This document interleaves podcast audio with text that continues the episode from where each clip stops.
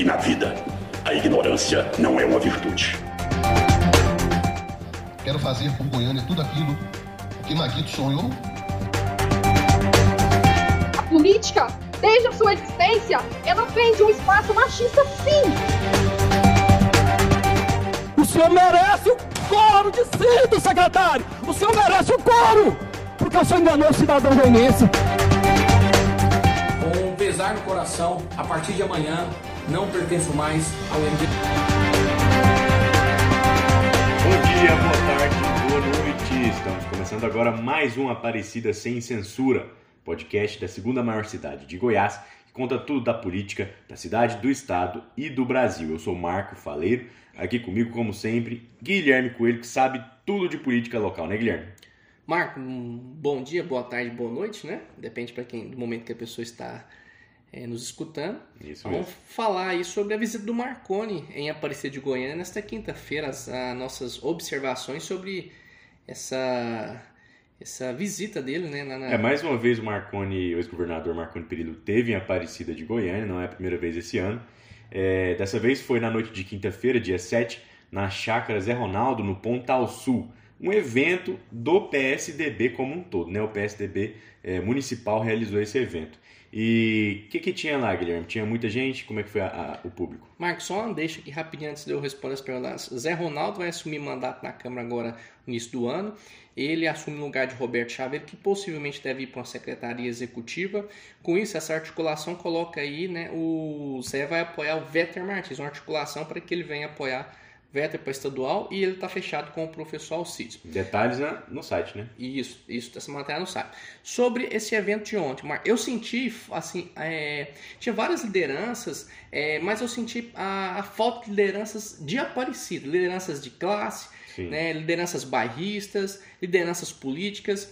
É, de fato, quem eu notei de presença estavam os dois vereadores do PSDB, o Johnny Neri e o Zé Filho, o presidente do partido Vanilson Bueno, que é candidato a deputado, pré-candidato, e ele apoia a candidatura de Gustavo Mendanha, é da cozinha de Mendanha.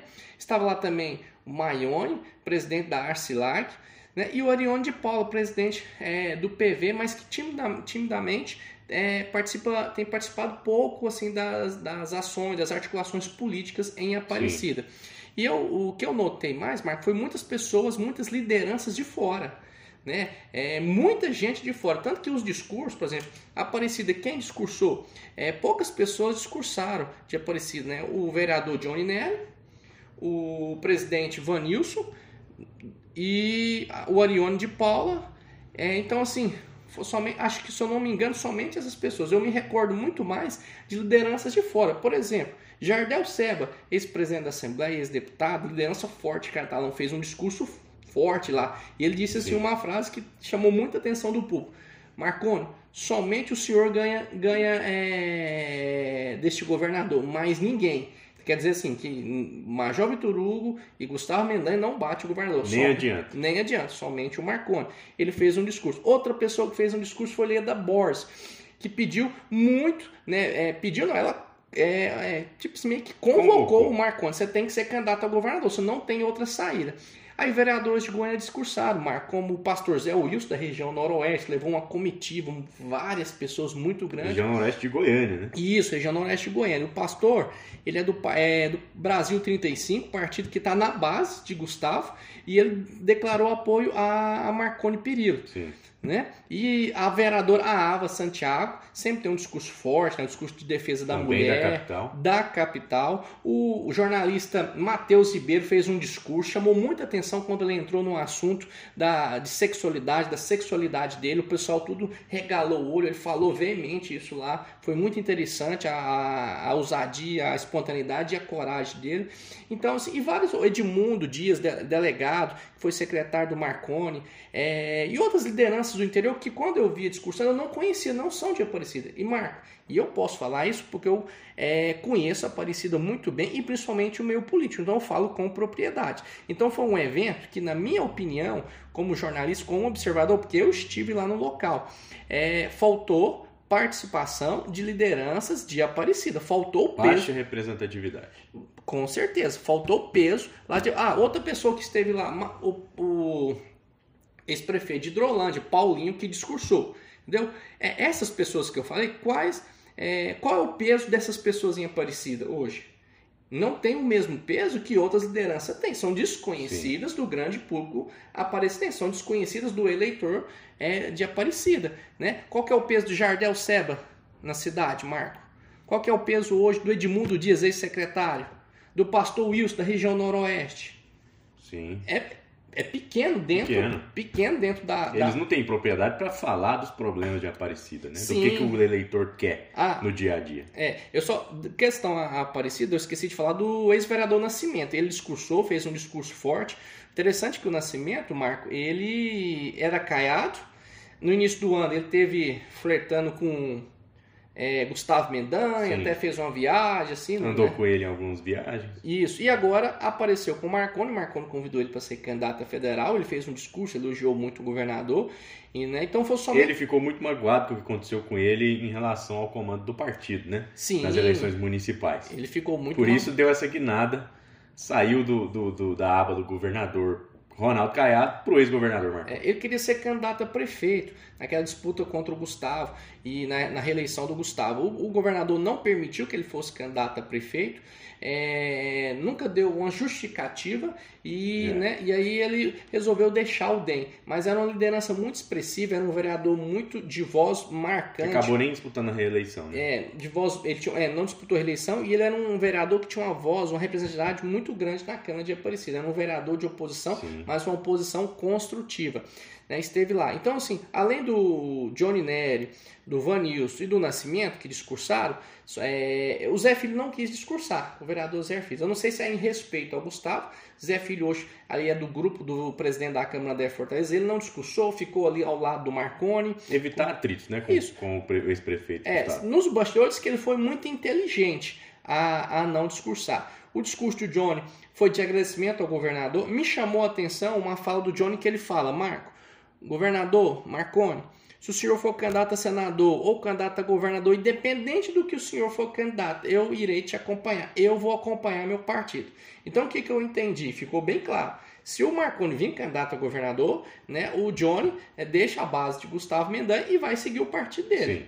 Né? O Ele Zé tem preferência. Tem preferência. O Zé Filho ficou neutro, não se posicionou. O Vanilson é, todo mundo entende, ele é presidente do partido, né? É o Marconi que permite ele comandar esse partido.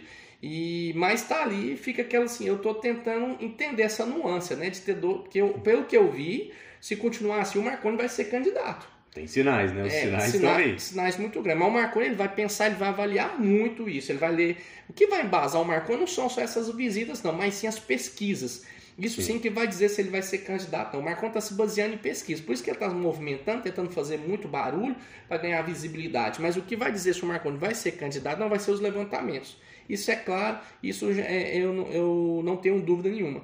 Mas o que eu senti falta foi isso, Marco, da presença de liderança, liderança da, do, da população aparecidense nesse momento. Quando eu olhava para os cantos, eu via poucas pessoas de Aparecida. Eu, olhei, eu não conheço essa pessoa. Esse aqui não é de Aparecida, esse aqui não é do Colina, Azul, não é da Independência Mações, não é do Jardim Riviera, Dom Bosco, Parque Itália, não é do setor Santa Luzia, do Jardim Olímpico, Residencial Viragem Garavelo, do Buriti Sereno, que é a sua região, Marco, não é da região né, lá do. Eu, vi, eu senti falta de, dessas Sim. lideranças, né? Rostos de fora. Rostos de fora, né, da Vila Brasília, que é a região do Max Menezes.